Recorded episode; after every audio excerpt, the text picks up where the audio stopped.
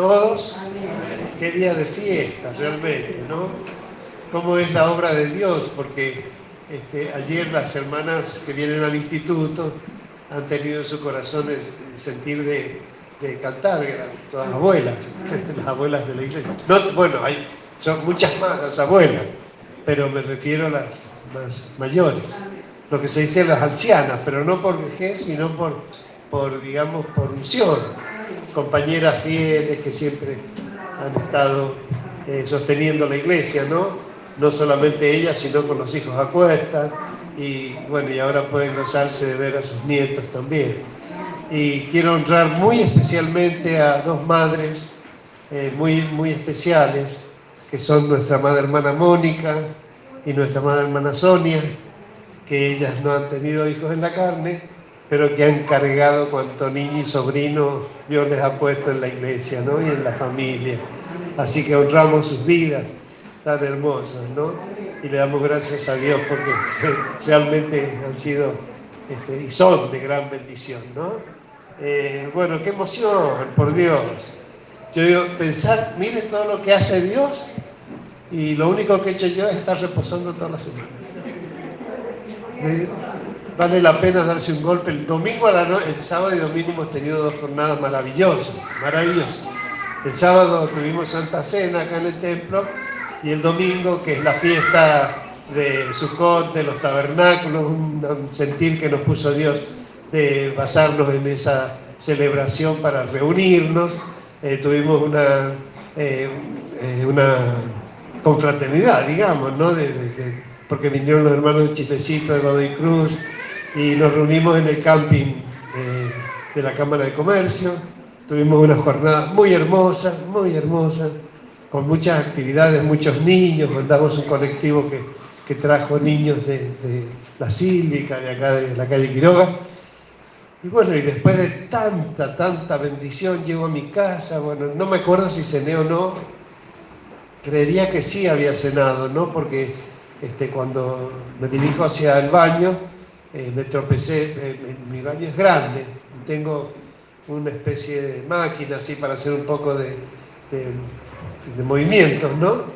Y me tropecé, eh, me, giré y caí con, con el dorso, las costillas de acá de la derecha, sobre el taburete de la máquina, o sea que ahí fue el golpe grande y después me deslicé al suelo. O sea, mis huesitos enteritos, pero, pero quedé casi sin respiración. ¿Usted ha visto lo que.?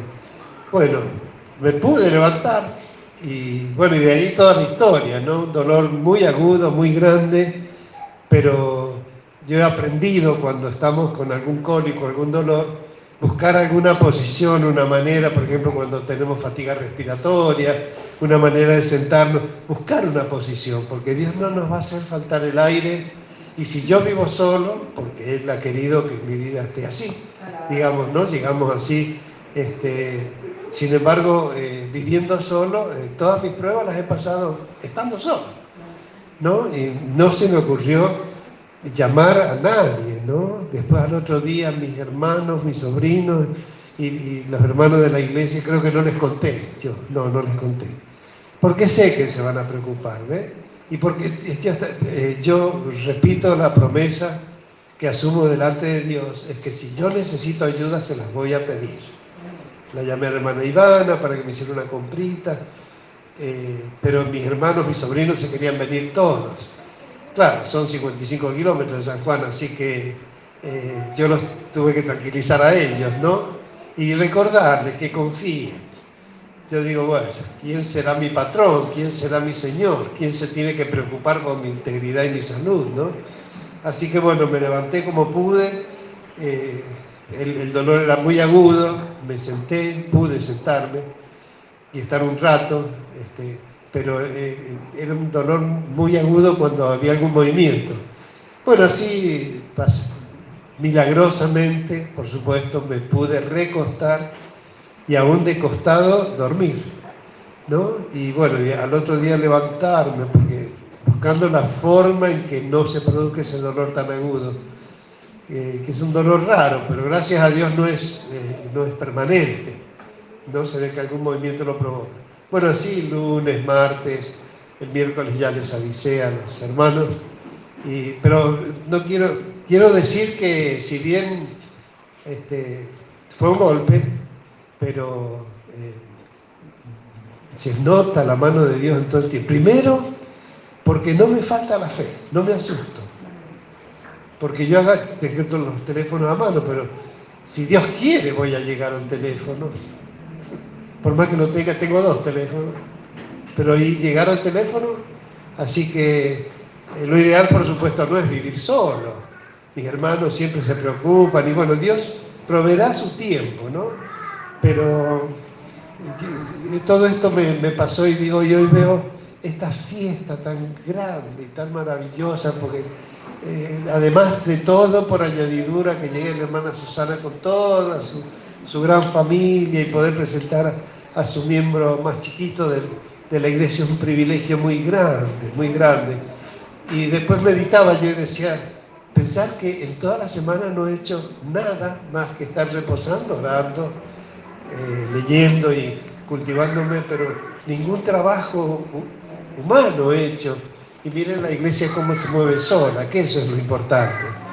Lo que demuestra que no está sola, que tiene quien la dirija, quien la habite y quien la use. Le damos gracias a Dios por la unción del Espíritu Santo en la iglesia Madre. 86, el Salmo número 86, que es una oración de David.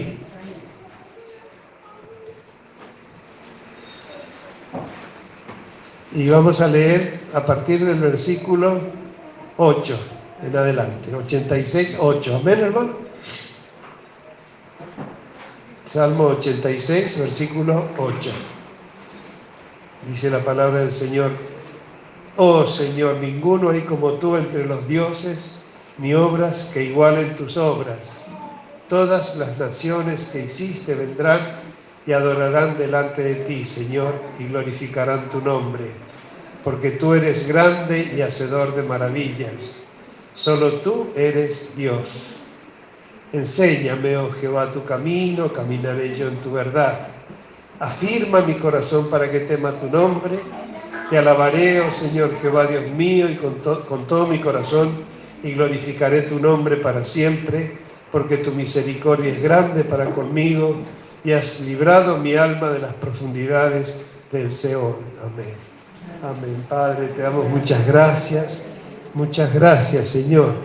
Gracias por manifestar en cada instante, en cada suspiro, en cada pulso del corazón, manifestar tu presencia, autor de la vida, sostenedor de nuestra vida y de toda tu creación inmensa, que te glorifican tus obras, Padre.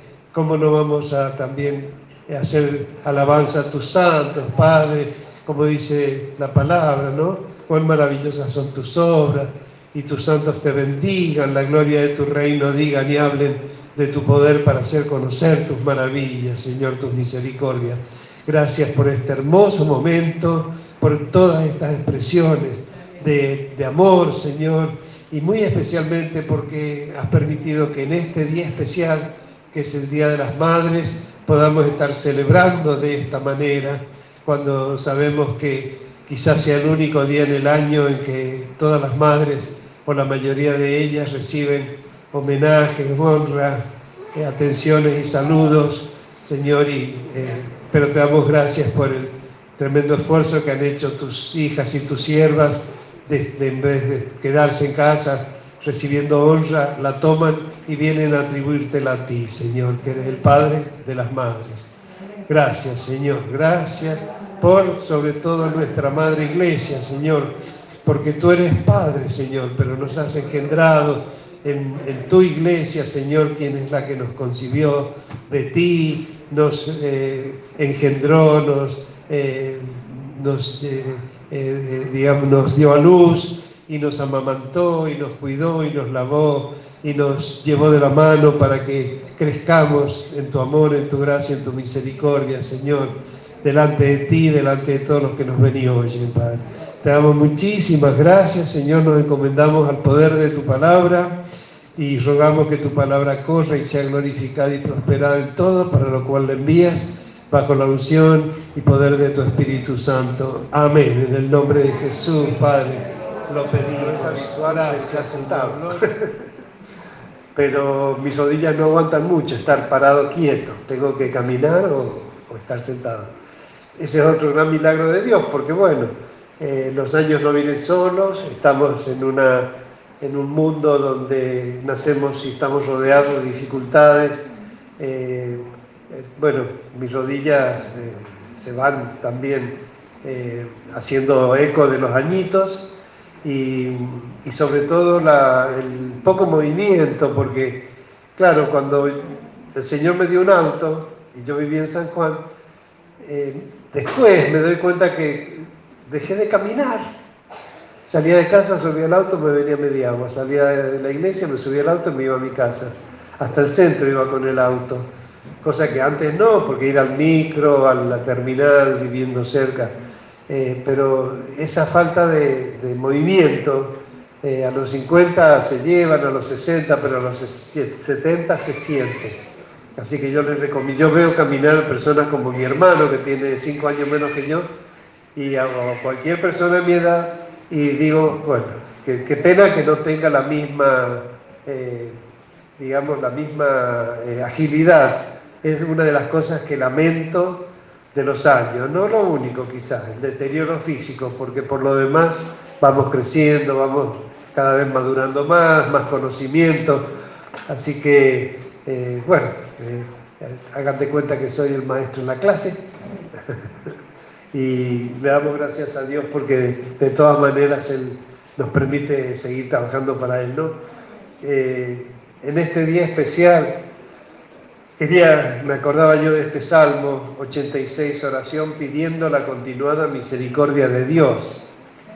Y fíjense que más adelante, en el versículo 16, que es el versículo central para que lo memoricemos, todos los que estamos acá y entendamos cómo es la obra de Dios, pero especialmente los hijos, cuando en esta oración de David, en el versículo 16, le pide a Dios, mírame y ten misericordia de mí, da tu poder a tu siervo y guarda a quién? Al hijo de tu sierva. Amén. Y bueno, queríamos exaltar ese aspecto ¿no? de, lo que significa ser hijo de, una sierva de Dios. Eh, es privilegio que yo lo he tenido porque mi madre, ella se educó en la, en la, doctrina, religión católica, en un colegio de monjas, ahí se recibió de profesora de religión y maestra, fue su primer trabajo, profesora de religión. Eh, ella empezó en una época en que la religión era una materia de las escuelas, ¿no? en el año, esta habrá sido en el año 50, por ahí, eh, y se enseñaba religión en las escuelas. Eh, hay un grupo que se ha formado, que es un grupo de docentes cristianos, que lo he subido al grupo de la iglesia, que se llama Adora, que es una asociación de docentes cristianos para eh, profundizar, estudiar y argumentar y redarguir y fundamentar la doctrina cristiana, la sana doctrina, para que no sigan corrompiendo la educación pública, donde usted ve toda clase de amenazas, ¿no? Como ideología de género, como proaborto. Eh, ahora miren la barbaridad de autorizar a chicos de 16 años a que se esterilicen. O sea, ¿cómo, ¿quién puede admitir que a los 16 años hay una madurez suficiente para tomar una decisión así. que saben si a los 20, 30, 40 años van a querer ser padres o madres?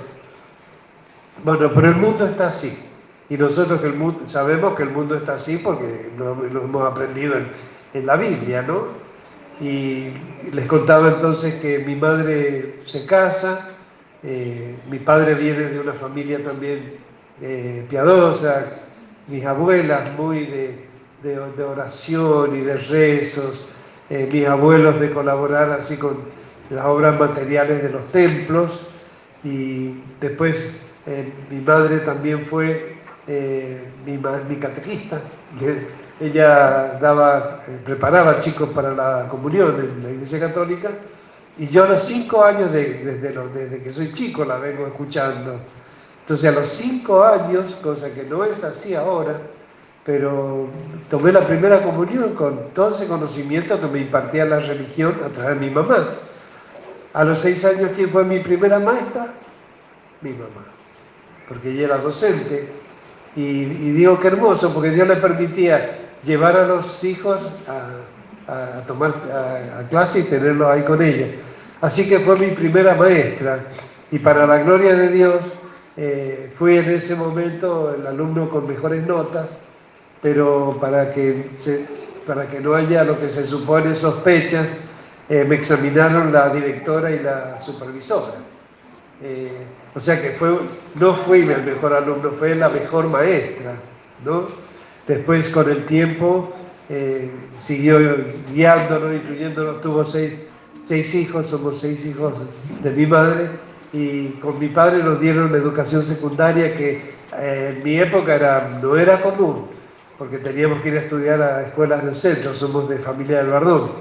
Así que siempre esforzándose, trabajando, porque ella era maestra, y sobre todo, yo me acuerdo los, los lunes, que ella seguramente iba a dar clase a la tarde, pero a la mañana, los lunes se levantaba, calentaban agua en tachos y qué sé yo, había una lavadora, una lavarropa, pero este, sacaba agua de una pileta y, lavaba sogadas de ropa. Qué mujer más guapa, más guapa, increíble. Después con el tiempo se fue haciendo un lavadero, más comodidades, ¿no? agua, agua de la canilla caliente. Pero ella tenía una ayudante en la Rambolita que era maravillosa, ¿no? Pero este, así cosas admirables, ¿no? Ella fue eh, también activista, muy activa, trabajando en la parroquia con grupos de madres, fue directora, no, eh, presidenta de la Liga de Madres de Familia, ¿no? Por durante 15 eh, años la reelegían y finalmente renunció porque la seguían religiendo, ¿no? Pero sacó unas discípulas maravillosas, ¿no? Y así siempre fue una persona más activa, hasta que llegó el Evangelio a nuestras vidas por problemas de salud de mi hermanita Mabel, que ya habíamos aguantado médicos, curanderos, eh, no, sabíamos qué hacer y una, maestra compañera de mi hermana Nene nos habló de esta iglesia, de la pastora que venía a este lugar, hacía poquito, estamos hablando del año 80, la pastora vino por primera vez en el año 78. O sea que se están cumpliendo, en este octubre se cumplen 44 años que llegó el Evangelio este, por medio del Ministerio Argentina para Cristo acá eh, de nuestra, quien fue nuestra amada pastora y maestra, ¿no? Le damos gracias a Dios por esos 44 años. Gracias, Señor. Gloria a Dios. Gracias. En memoria de ella, que fue nuestra madre espiritual también, eh, muy fructífera. Gracias a Dios. En este momento deben haber, no sé, más de 50 obras de discípulos suyos eh, en toda la, en Cuyo, ¿no? Así que bueno, así llegamos al Evangelio, eh, trajeron a mi hermana a este lugar, sanó, Dios hizo el milagro, y eso me permitió a mí eh, mirar a Jesús de otra manera, porque a mí en la, religión me decía que Jesús está en la hostia, que Jesús está en, la hostia, ¿no? Y yo decía, ¿cómo va a estar Dios en, que, bueno, no quiero criticar doctrina, pero es la creencia de ellos, ¿no es cierto? Pero a mí no me servía eso, no me servía porque yo sabía que Jesús había sido un ser extraordinario porque ningún hombre en la historia de la humanidad, en tres años y medio de vida pública, eh, siendo un humilde carpintero y muriendo espantosamente en una cruz, este, eh, una cruenta cruz y sepultado, este, ningún hombre en toda la historia de la humanidad ha trascendido como él. Yo admitía que como hombre es único, divide los tiempos, su cumpleaños se festeja en todo el mundo y su muerte también. ¿No? Entonces, pero el drama para mí era reconocer a Jesús como Dios, ¿no? Eh, llamarle Señor mío y Dios mío. Y yo quería, pero claro, yo tengo la experiencia de que esto es imposible sin sin que el Espíritu Santo lo revele, porque aún los niños que, lo creen fácilmente, cuando a mí me costaba de joven creer, este, es porque el Espíritu Santo lo revela eso, pero no fue mi experiencia. El Señor me hizo pasar por el desierto de no conocer a Jesús hasta mis 30 años. Y lo conocí porque invocaban su nombre, enseñaban su doctrina, predicaban su palabra y él hacía milagros, milagros.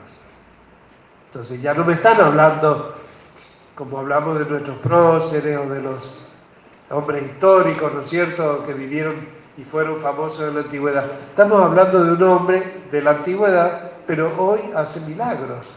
Porque mi hermana sanó donde no habíamos conseguido salud para ella. Entonces ahí yo pude eh, realmente convertirme a Cristo, ¿no? Reconocer que Él es Dios y, que, y al escuchar su palabra descansando, porque es una doctrina que la hemos escuchado de niños todos. Nosotros tenemos la, de alguna manera la fortuna que donde usted vaya por ahí y hable de Jesús, todo el mundo sabe quién es Jesús. No es así en África, en los países musulmanes, en China, en India, en tantos países del mundo. ¿no? Pero acá en América, desde Alaska hasta Ushuaia, usted dice Jesús y todo el mundo sabe de quién hablamos. Es más, en la mayoría de las naciones tenemos el mismo idioma.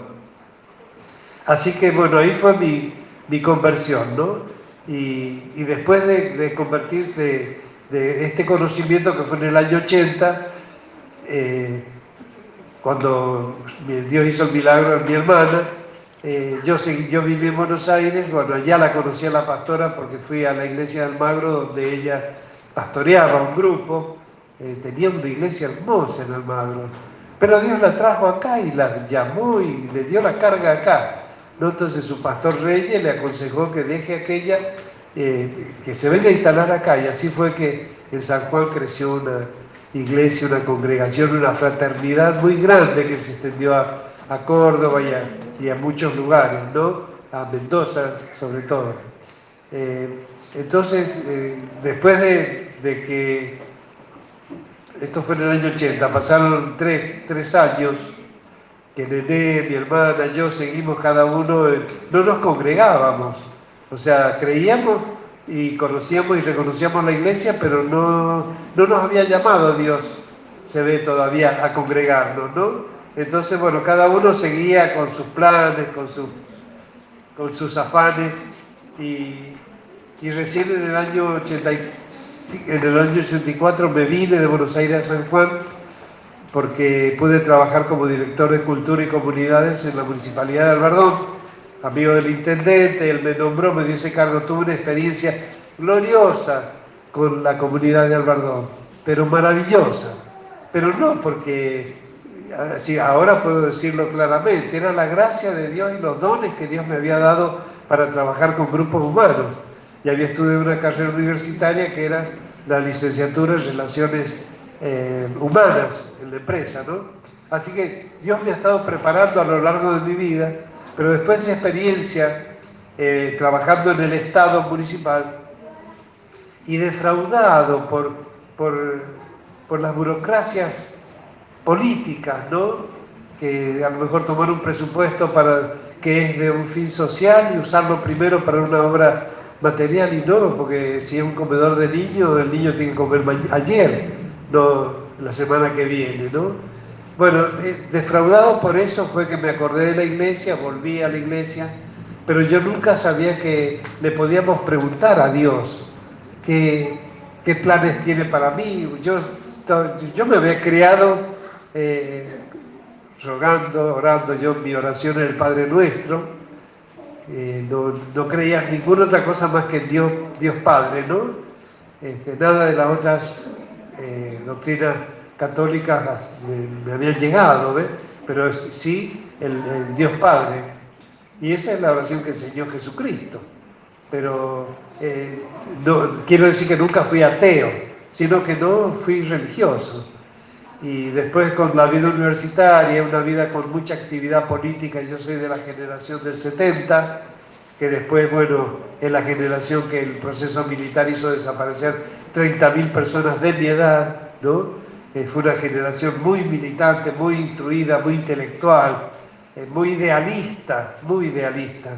No eran todos guerrilleros, habría habido tres o cuatro, la mayoría eran gente de militancia, de, de acción social este, y, muy instruidos, ¿no? Y, bueno, cuando me pasa esto, este fracaso en el gobierno municipal, yo digo, ¿qué voy a hacer de mi vida ahora? Porque he experimentado que trabajando con grupos humanos se pueden hacer cosas maravillosas, pero si no tenemos el apoyo y la seguridad y que para conseguir algo mejor un presupuesto tenemos que vender poco menos que el alma, esa sensación me dio. Yo para trabajar de esta manera tengo que hacer la vista gorda a algunas cosas. Y yo digo, entonces ya no, es como si eso me corrompiera, ¿no? Y, bueno, así volví a la iglesia buscando un poco de, eh, saciar un poco la sed que tenía y la desorientación, porque tenía 35 años, digo, ¿qué voy a hacer de mi vida a esta altura?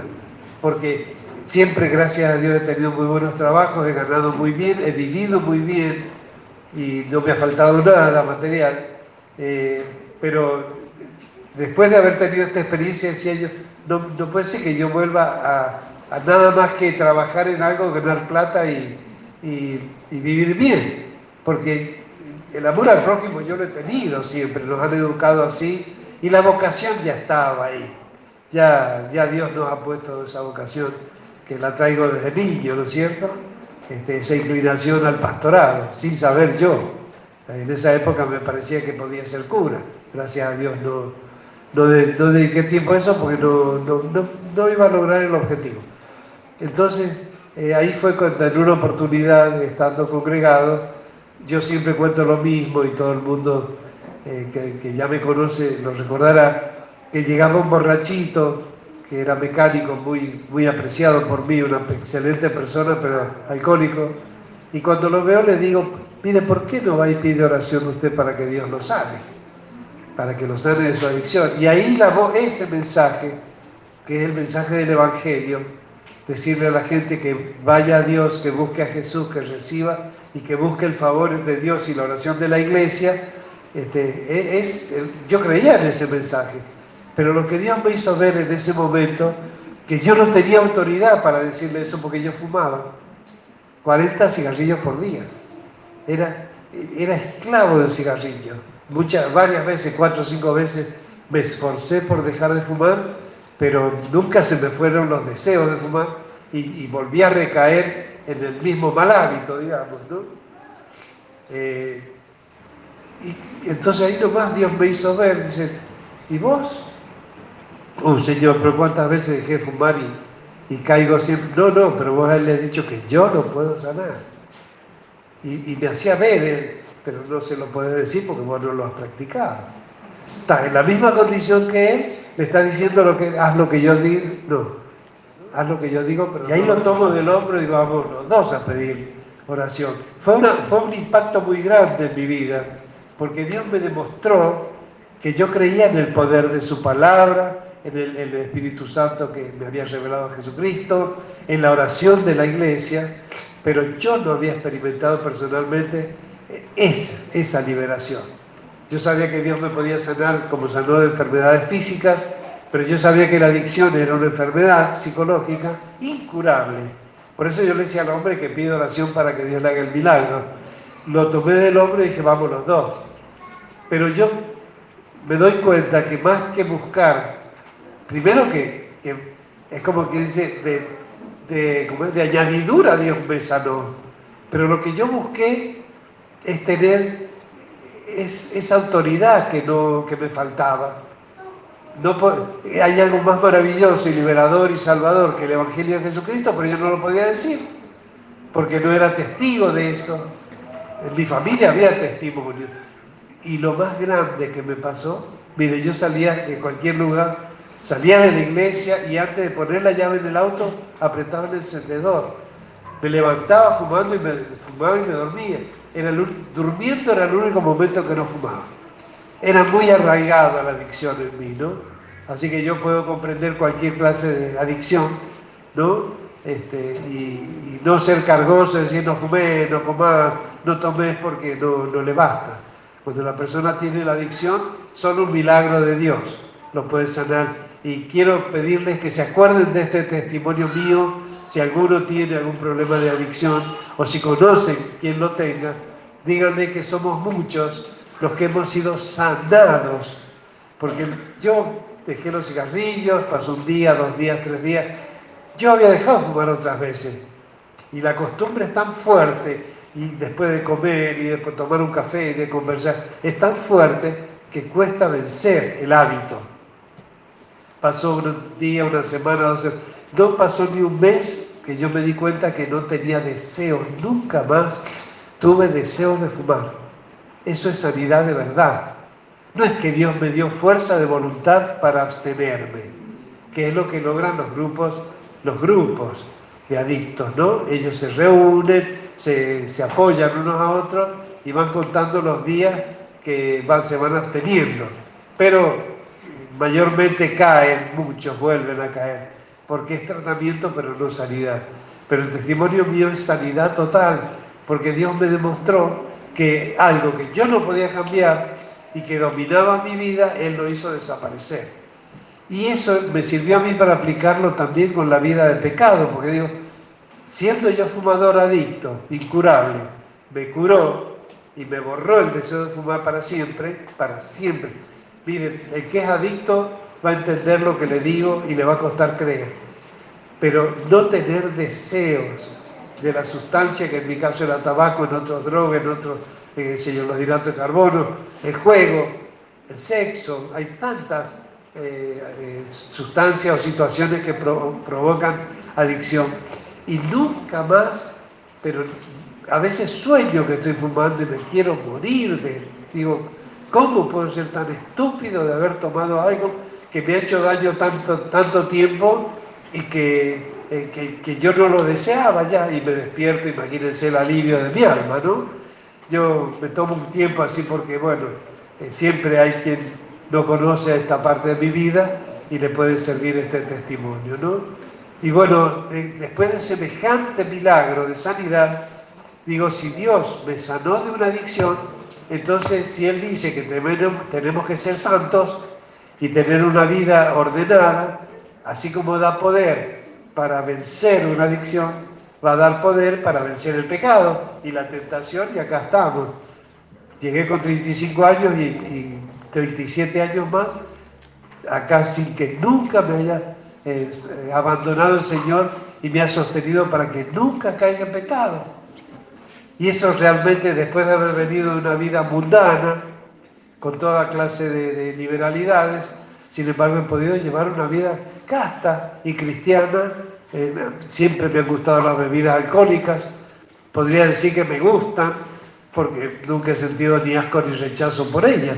Nunca me ha gustado embriagarme, renunciar a la bebida alcohólica ha sido un renunciamiento, pero el cigarrillo era una adicción, era, era algo que me esclavizaba, ¿no? Así que abstenerme de beber bebidas alcohólicas es lo menos que se espera de un pastor por cuanto se le exige a un chofer de camiones que maneje o a lo mejor a un cirujano. ¿No cierto? No pueden ir a operar con un trago encima, menos un pastor, ¿no? Así que todas esas, victorias me fue dando el Señor en mi vida, ¿no? Pero volviendo al tema de mi madre, eh, mi hermana Nené se bautizó después de ese regreso y con verdadera conversión, porque ahí el Señor se manifestó con poder en Nené y en mí, y después eh, se bautizó Nené, a los dos meses o al mes siguiente yo, en el año 85, después mi hermana Silvia, y así se fue extendiendo en la familia hasta que llegó el momento que y mi madre empezó a congregarse en la iglesia, ¿no?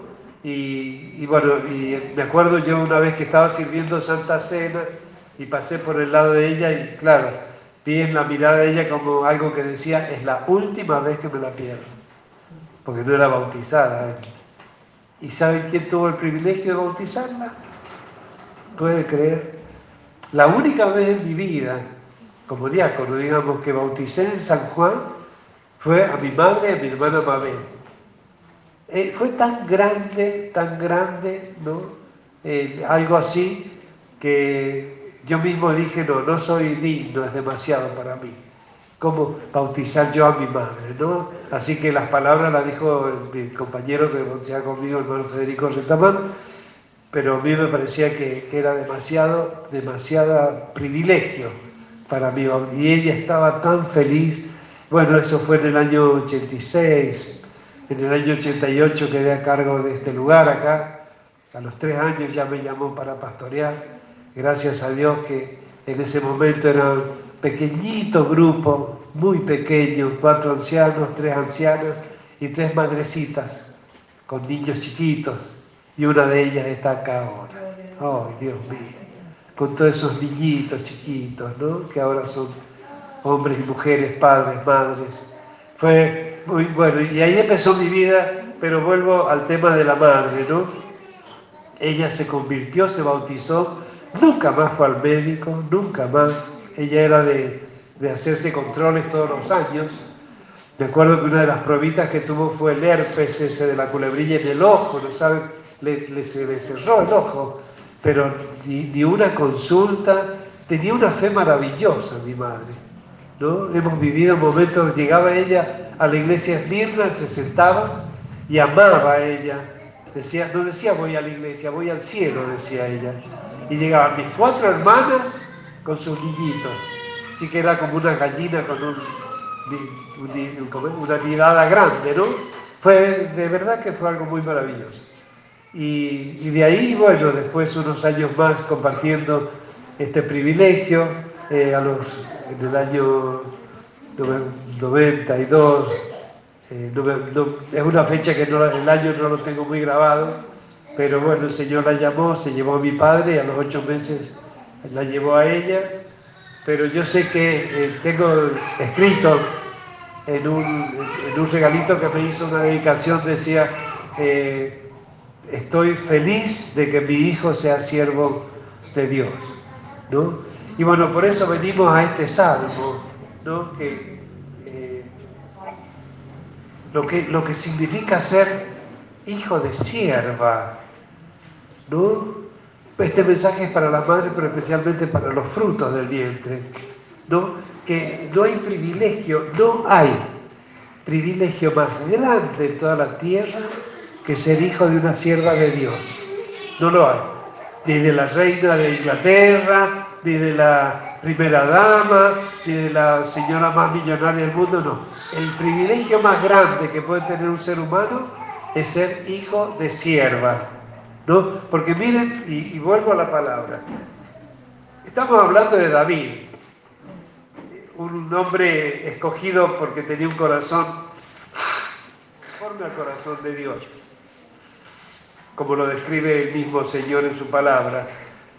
Todos conocen más o menos la historia de, David, era un jovencito, el menor de ocho hermanos, que pastoreaba ovejas y sin embargo Dios lo ungió para ser rey de Israel, pero no solamente el rey del pueblo de Dios, sino el, eh, del linaje de él se iba, se iba a levantar el Mesías, el hijo de David. O sea, lo más grande que le podía pasar a un, nacido de mujer es el antepasado de Jesucristo. ¿no? Y dice, dice este Salmo 86, oración pidiendo la continuada misericordia de Dios. Y es oración de David. Ahora, estemos atentos, miren cómo podemos orar los hijos de sierva. hijos de sierva que después sirven a Dios, porque dice, soy tu siervo, hijo de tu sierva. Pero ya el tener una sierva por madre, nos da la capacidad de orar de esta manera. Por ejemplo, en este momento de David está sufriendo grandes tribulaciones, David, porque sufrió grandes persecuciones hasta que Dios lo, ungió como rey de Israel y de Judá. Pero mientras tanto sufrió persecuciones y después de rey también sufrió hasta incluso la rebeldía de sus propios hijos, ¿no? Y, él, este rey David, eh, eh, por eso les pido que que miren esta oración, la, quiero leer, porque miren el poder que nos da la fe y el ser hijo de sierva, porque dice, le pide a Dios, inclina, oh Jehová, tu oído y escúchame, porque estoy afligido y menesteroso. Guarda mi alma, porque soy piadoso. Salva tú, oh Dios mío, a tu siervo que en ti confía. Ten misericordia de mí, oh Jehová, porque a ti clamo todo el día. Alegra el alma de tu siervo, porque a ti, oh Señor, levanto mi alma. Porque tú, Señor, eres bueno y perdonador y grande misericordia para con todos los que te invocan. Escucha, oh Jehová, mi oración y está atento a la voz de mis ruegos. En el día de mi angustia te llamaré porque tú me respondes. Esa seguridad que le da el ser siervo, hijo de sierva. Eh, por eso no, es para decir, uy, qué fe que tiene el pastor Palmero, o, o mira cómo se la... No, es gloria, pura gloria de Dios, porque lo único que nos pide el Señor es creer las promesas que Él nos ha dado, pero en la fe se crece. Dios nos da una fe inicial para creer en Jesucristo y creer en la salvación y en su gran amor. Pero de ahí la verdadera fe es la que cree las promesas de Dios. Y las promesas están escritas en la Biblia. Dice, sigue diciendo el Salmo, oh Señor, ninguno hay como tú entre los dioses, ni obras que igualen tus obras. Todas las naciones que hiciste vendrán y adorarán delante de ti, Señor, y glorificarán tu nombre, porque tú eres grande y hacedor de maravillas. Solo tú eres Dios. Enséñame, oh Jehová, tu camino, caminaré yo en tu verdad. Yo decía que cuando volví a la iglesia, volví a buscar alivio a mi alma, pero no dirección, porque no sabía yo, nunca me habían enseñado que hay que pedirle dirección a Dios. Porque quién sabe lo mejor para mi vida sino Él. Yo a mí se me ocurría algo y le pedía, Señor, quiero hacer tal cosa, quiero hacer tal otra la mayoría me las concedía, algunas no, porque seguramente no me convenían, pero nunca me habían enseñado que, Señor, ¿qué quieres que yo haga? ¿No? Y ahí lo pude aprender en iglesia y preguntarle. A los tres años estaba ahí nomás. El Señor me puso como encargado de jóvenes, como director del coro, en la música. Me empezó a ocupar a, full el Señor y a los tres años ya me daba a cargo una obra Medialba, ¿no? Así que realmente eh, fue, fue hermoso poder crecer como siervo de Dios, pero, ¿cómo les podría decir? La cobertura que da el ser hijo de una sierva, la cobertura que da. Porque eh, yo sé que como el hijo pródigo, ¿no? A veces nos hacemos los vivos, acá no porque somos todos buenos, pero Claro, total, como mi mamá cree, cree y ora y pide por mí, me las voy a mandar y hacer esto, y hacer lo otro, por acá, por allá. Pero hay algo, hay algo. Hay algo que es la cobertura que da la fe de la madre, que lo expresó la canción que cantó el hermano Josías.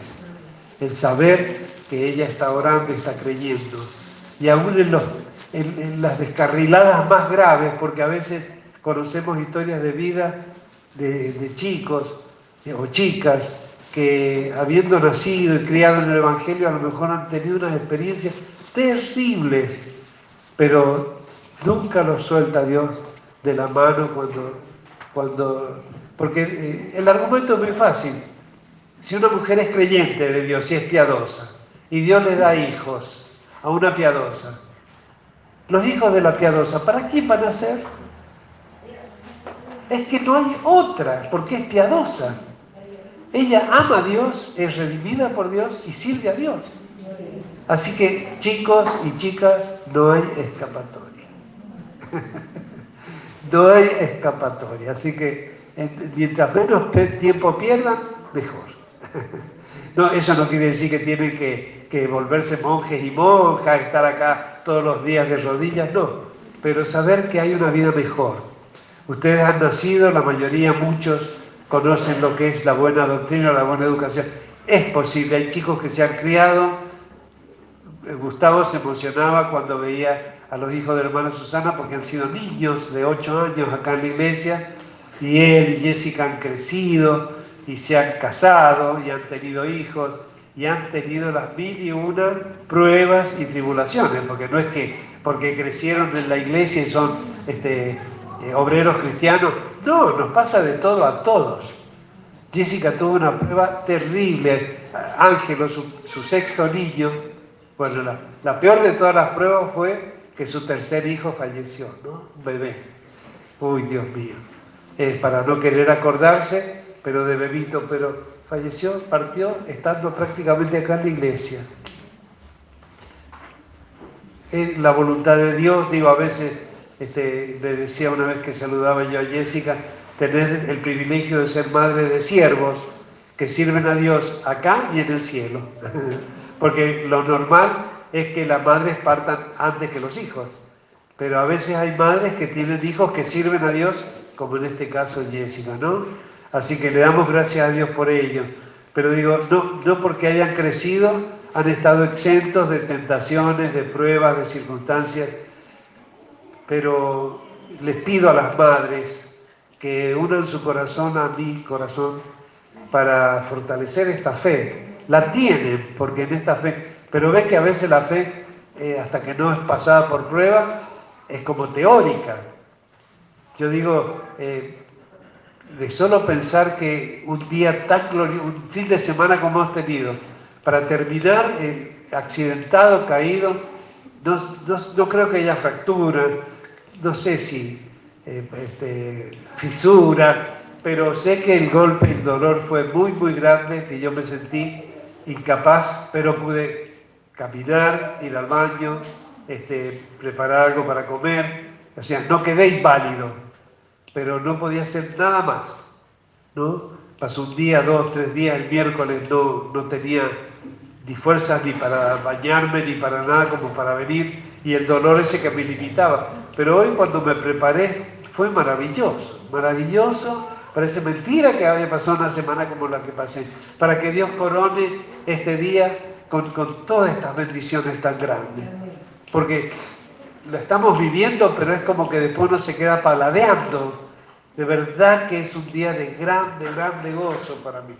Grande gozo de ver los rostros tan amados que uno conoció desde chiquitos, ¿no? Y, unos cuantos más aún la bebé que viene en brazos, qué privilegio que podamos recibirla y presentarla hoy, ¿no?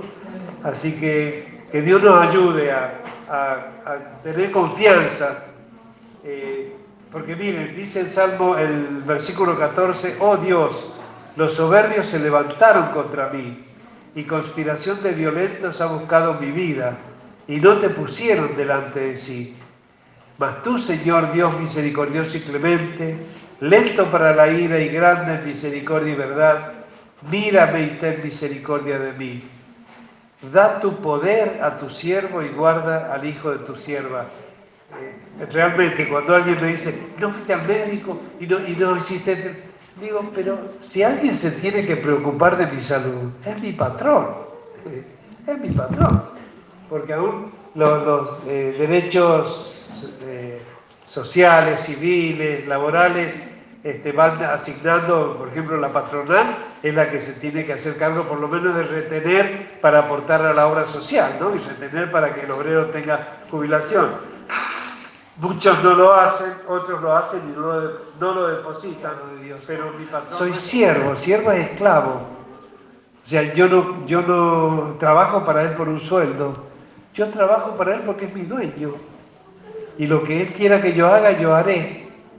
Pero esto lo puedo decir con tanta seguridad porque he sido parido por, una sierva de Dios, con el mismo sentir. Así que que Dios nos ayude, ¿no? Para eh, tener eh, eh, todos los que somos hijos de sierva esta seguridad de decir, Señor, dame poder para alcanzar, dame poder. Y sepa que el poder de Dios está al alcance de todos los hijos e hijas de sierva. Está al alcance, hay una cobertura, cuando Pablo saluda a Timoteo, le dice, haciendo memoria de la fe que habitó en, tu madre Eunice y en tu abuela Leida. ¿no? Pablo a Timoteo, un hijo de la fe, un obrero maravilloso, dice, hago memoria de la fe que tienes tú, pero que tuvo primero tu madre Eunice y tu abuela Leida. ¿no? Y ahí ya para terminar, no, no quisiera extenderme más, pero es imposible resumir en el Salmo 116 no dice quién es el autor, pero dice, amo a Jehová, pues ha oído mi voz y mis súplicas, porque ha inclinado a mí su oído. Por tanto le invocaré en todos mis días. Me rodearon ligaduras de muerte, me encontraron las angustias de Seón. angustia y dolor había yo hallado. Entonces invoqué el nombre de Jehová diciendo, oh Jehová, libra mi alma. Clemente es Jehová y justo, sí, misericordioso es nuestro Dios. Jehová guarda a los sencillos. Estaba yo postrado y me salvó. Vuelve, oh alma mía, tu reposo, pues Jehová te ha hecho bien. Pues tú me has librado mi alma de la muerte, mis ojos de lágrimas y mis pies de resbalar. Andaré delante de Jehová en la tierra de los vivientes. Creí, por tanto hablé, estando afligido en gran manera, y dije en mi apresuramiento, todo hombre es mentiroso ¿qué pagaré a Jehová por todos sus beneficios para conmigo? Tomaré la copa de la salvación e invocaré el nombre de Jehová. Ahora pagaré mis votos a Jehová delante de todo su pueblo. Dice, estimada es a los ojos de Jehová la muerte de sus santos. Este texto fue para mí consuelo cuando partió mi madre. Estimada es a los ojos de Jehová la muerte de sus santos. Oh Jehová, ciertamente yo soy tu siervo, siervo tuyo soy, hijo de tu sierva. Tú has roto mis prisiones. Te ofreceré sacrificio de alabanza e invocaré el nombre de Jehová. A Jehová pagaré ahora mis votos delante de todo su pueblo en los atrios de la casa de Jehová, en medio de ti, oh Jerusalén. Aleluya, gloria a Dios. Amén. Gracias, gracias, Padre. Gracias, gracias. Bueno. Le damos muchas gracias a Dios por, por habernos preparado esta fiesta espiritual. Eh, miren si no es grande. Miren si no es grande Dios. Más grande no se puede ser porque Él es Dios. Que en un día como hoy, que es Día de la Madre, una nietita de nuestra madre hermana Susana venga para ser presentada en el Día de la Madre. Porque, y que estén sus hijos acá, la mayoría, no están todos, pero la mayoría, que estén, yo digo, y sus nietos, yo digo, ¿no es Dios que cumple? ¿Hay alguna promesa que va a estar? Por eso aliento a los hijos y a las hijas y a las siervas de Dios, que sean conscientes del privilegio. No hay mayor, hermano, no hay mayor ni ser hijo de reina ni de... Eh, la señora Fortabat ni de eh, la doctora no sé cuánto, no. no. No hay mayor, mayor privilegio que ser hijo o hija, e hija de una sierva. ¿Y qué le digo? Nietos.